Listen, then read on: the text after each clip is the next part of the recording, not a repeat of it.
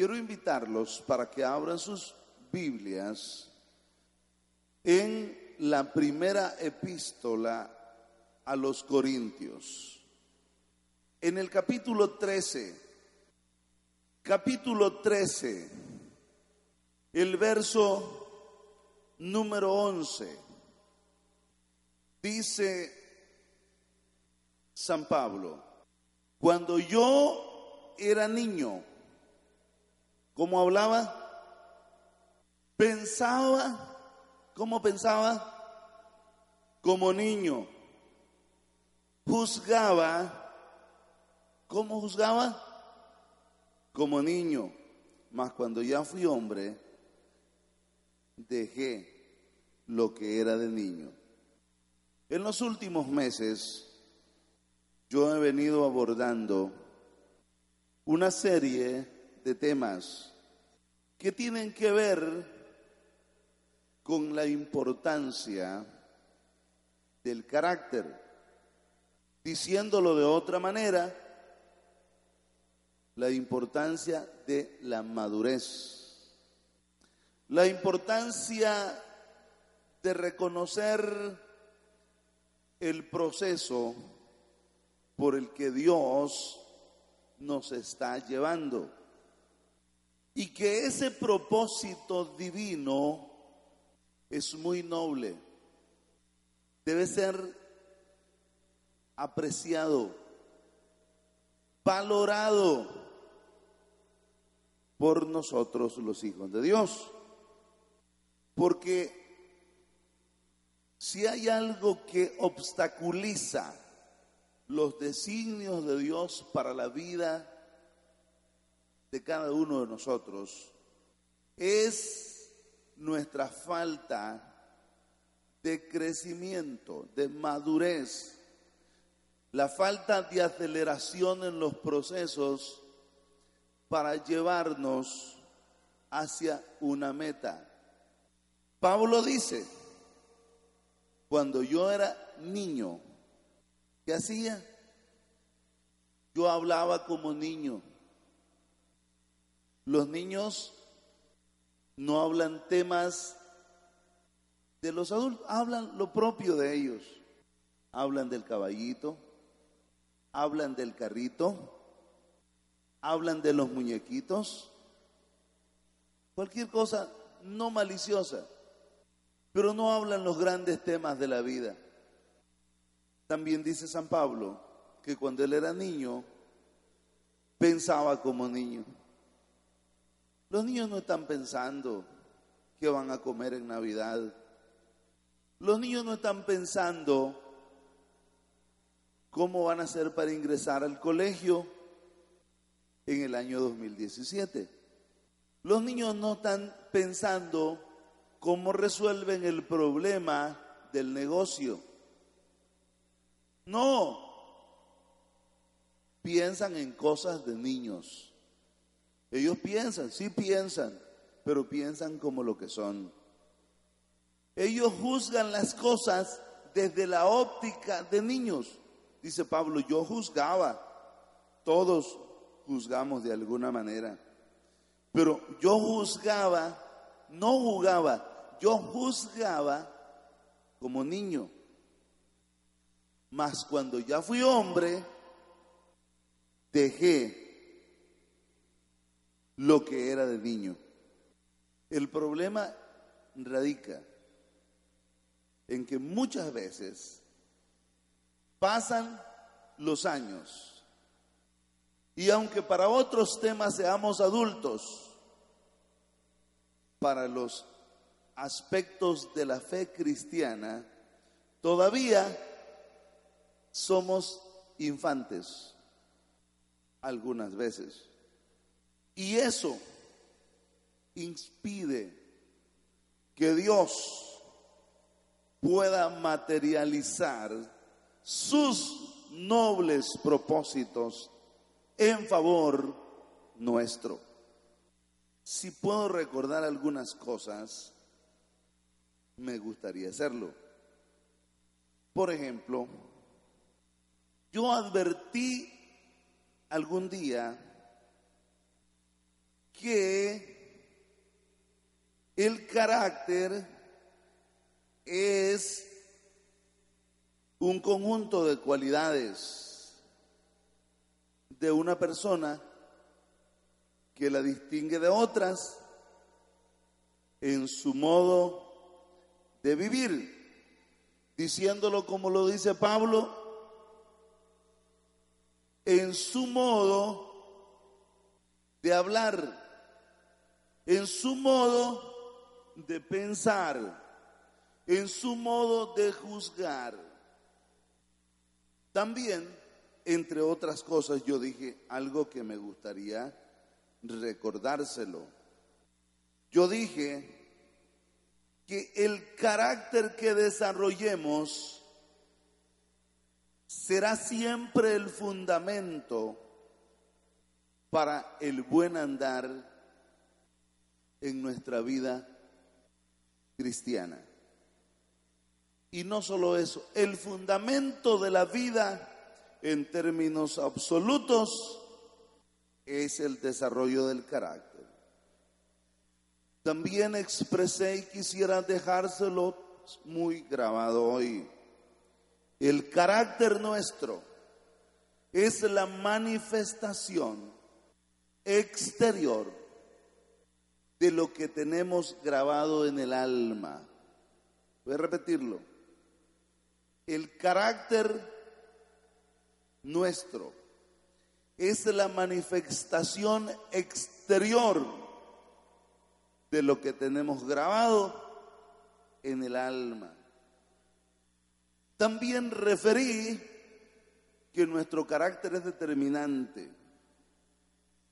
Con él podemos edificar, podemos pasar pruebas, ir adelante, podemos triunfar, pero también nuestro carácter no formado puede perjudicar, puede derribar lo que hemos logrado edificar de alguna manera. Nuestro carácter no formado impide ver la gloria de Dios en sus diferentes manifestaciones en nuestra vida. Como no puedo continuar mucho con eso, quiero ubicarme otra vez y decirles que Pablo habla del desarrollo cristiano, hablando de su desarrollo, figurándolo con su desarrollo humano. Alguien pudiera decir, no, yo soy, soy todo un profesional, estoy nuevo en el Evangelio pero yo soy una eminencia.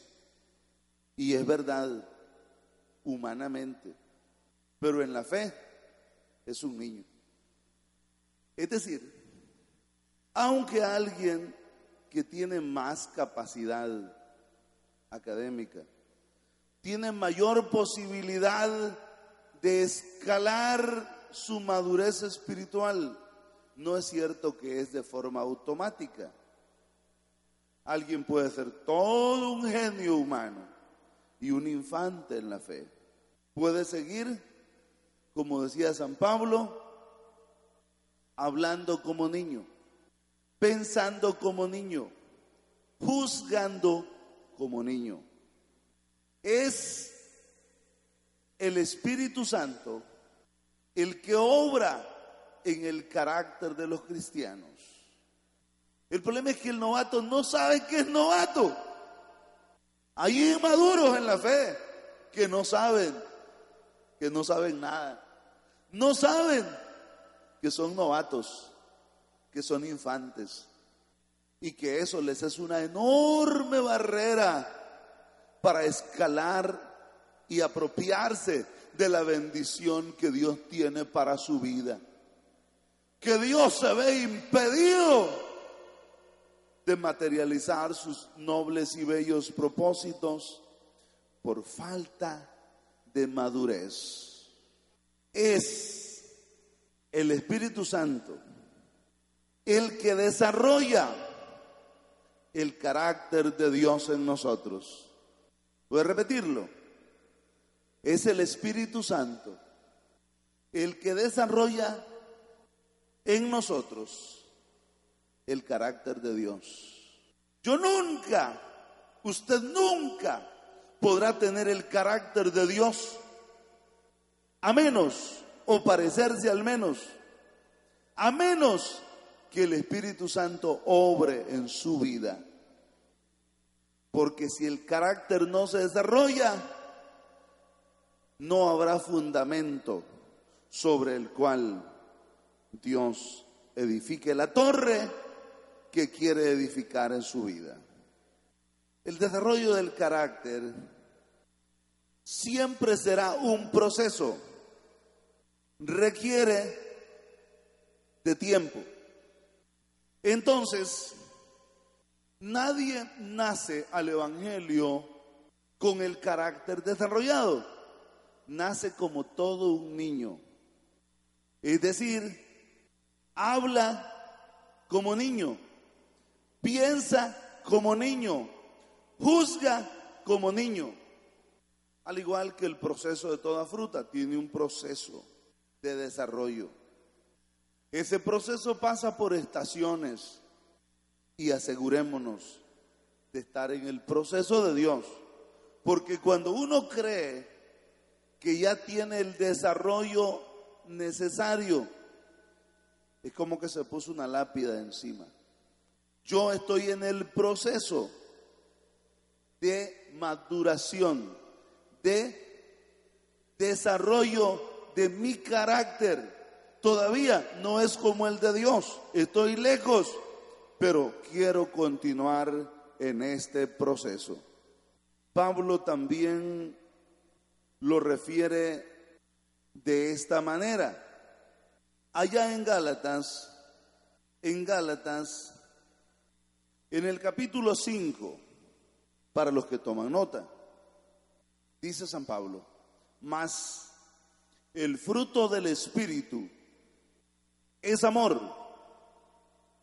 El fruto del Espíritu es gozo, es paz, paciencia, benignidad, bondad y el fruto del Espíritu es fe. Mansedumbre, el fruto del Espíritu es mansedumbre, templanza. Contra tales cosas no hay ley. Pero los que son de Cristo han crucificado la carne con sus pasiones y deseos. Si vivimos por el Espíritu, andemos también por el Espíritu. No nos hagamos vanagloriosos, irritándonos unos a otros, envidiándonos unos a otros. Así lo refiere San Pablo. Pero también lo refiere de otra manera cuando habla a los hermanos de Corinto en el capítulo 13. Ya se los leí. Cuando yo era niño, hablaba, pensaba y juzgaba como niño. ¿Qué importancia tiene pues para usted el desarrollo, el crecimiento, el carácter? Pablo en el capítulo 14, el verso 20 dice, Hermanos, no seáis niños en el modo de pensar, sino sed niños en la malicia, pero maduros en el modo de pensar. Los niños no son maliciosos. Dice, no seáis niños en el modo de pensar, pero sí en la malicia. Y retrocediendo en este texto sagrado, el capítulo 3 de Primera Corintios dice, escuche esto, le va a marcar la vida. De manera que yo, hermanos, no pude hablaros como espirituales, sino como a carnales, como a niños en Cristo. Imagínense. ¿Y qué más dice? Os di a beber leche y no vianda, no comida, porque aún no erais capaces ni soy capaces todavía. Porque diciendo uno, el uno, yo ciertamente soy de Pablo y el otro yo soy de Apolos, no soy carnales. El verso 5, ¿qué pues es Pablo? ¿Y qué es Apolos? Dice, servidores por medio de los cuales habéis creído, y eso según lo que a cada uno concedió el Señor. No más. Ustedes son unos bebés, carnales. Es que la manera de, expresarlo San Pablo es de bebé, es para no ser fuerte. Pero él lo que está diciendo, ahora les dice niños carnales.